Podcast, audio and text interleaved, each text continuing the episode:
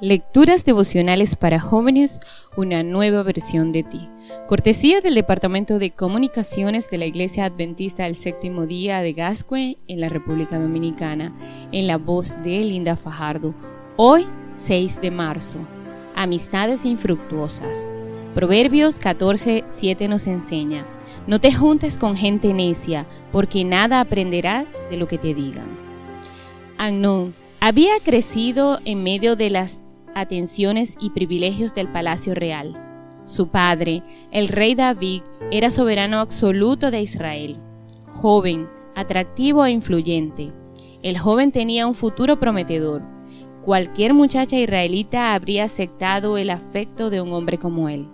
Como a otros de los hijos de David, a Amnón se le había permitido acostumbrarse a satisfacer sus gustos y apetitos egoístas había procurado conseguir todo lo que pensaba en su corazón, haciendo caso omiso a los mandamientos de Dios. Pero como sucede a veces con los poderosos, padecía el mal de la insatisfacción. Así que se fijó nada más y nada menos que en su media hermana, Tamar. Su belleza lo impresionaba y su imaginación volaba cada vez que la veía. Estaba encaprichado con ella al punto de la obsesión Incluso la Biblia menciona en 2 de Samuel 13:2, era tal su pasión por Tamal que se enfermó de angustia. ¿Enfermo a causa de un amor imposible? ¿Te suena familiar esa historia? ¿De cierta manera o en ninguna manera? Más bien, se parece al berrinche de un niño cuando no le compran el juguete que está exigiendo y ante tal situación monta un espectáculo en la juguetería. Y ahí tienes al príncipe enamorado, con el rostro cabizbajo, los ojos húmedos y falta de apetito, pasando las tardes de soledad escribiendo el nombre de su amor imposible.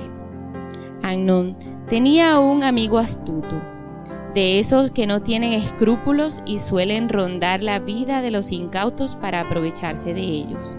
Se trataba de su primo Jonadab.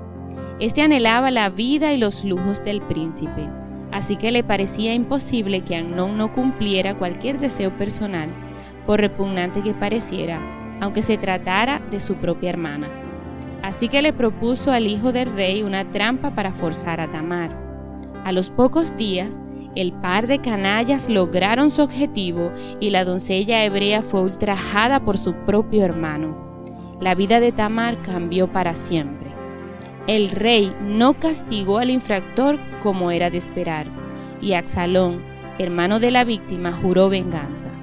Pronto Jonadad se convirtió en el hombre de confianza de Amnón y recibió un trato preferente del príncipe.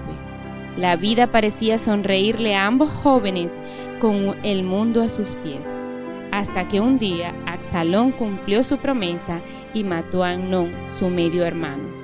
La influencia de una mala amistad le ha costado la vida a un joven que tenía un futuro prometedor por delante.